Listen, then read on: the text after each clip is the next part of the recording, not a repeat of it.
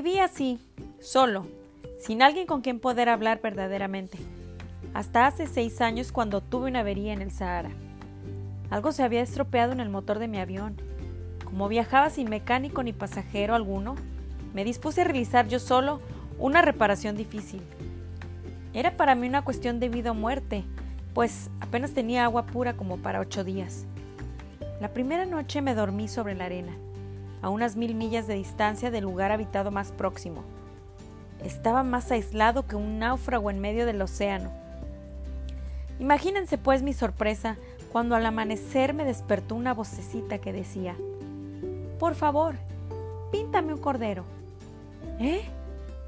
Píntame un cordero. Me puse en pie de un brinco y frotándome los ojos miré a mi alrededor.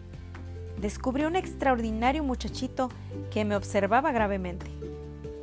Ahí tienen el mejor retrato que más tarde logré hacer de él, aunque reconozco que mi dibujo no es tan encantador como el original. La culpa no es mía.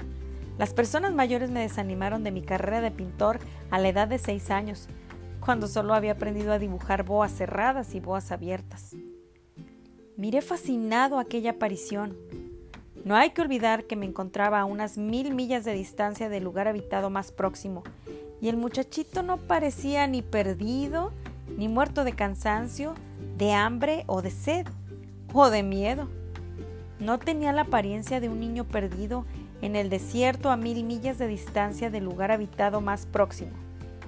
Cuando lo logré por fin poder hablar, pregunté, Pero, ¿qué haces tú aquí? Y él repitió suave y lentamente, como algo muy importante, Por favor, píntame un cordero. Cuando el misterio es tan impresionante, uno no se atreve a contravenir.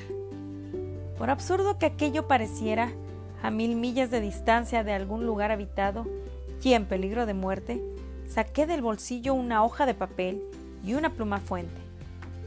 Recordé que yo había estudiado geografía, historia, cálculo y gramática, y le dije al muchachito, algo malhumorado, que no sabía dibujar.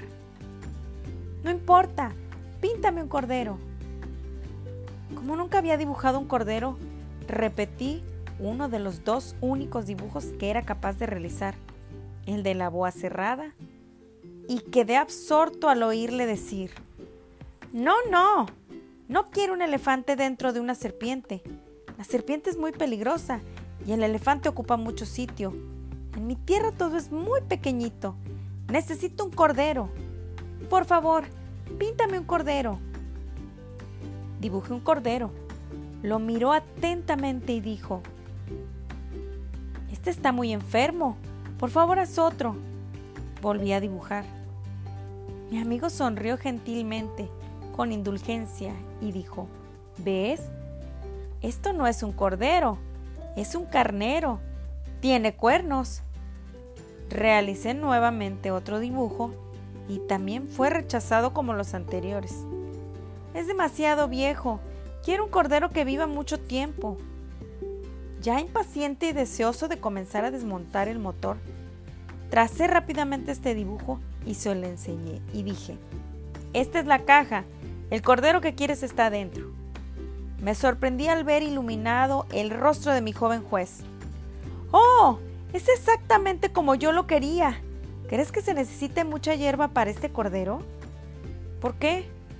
Porque en mi tierra todo es muy pequeño. Será suficiente. El corderito que te he dado también es pequeño.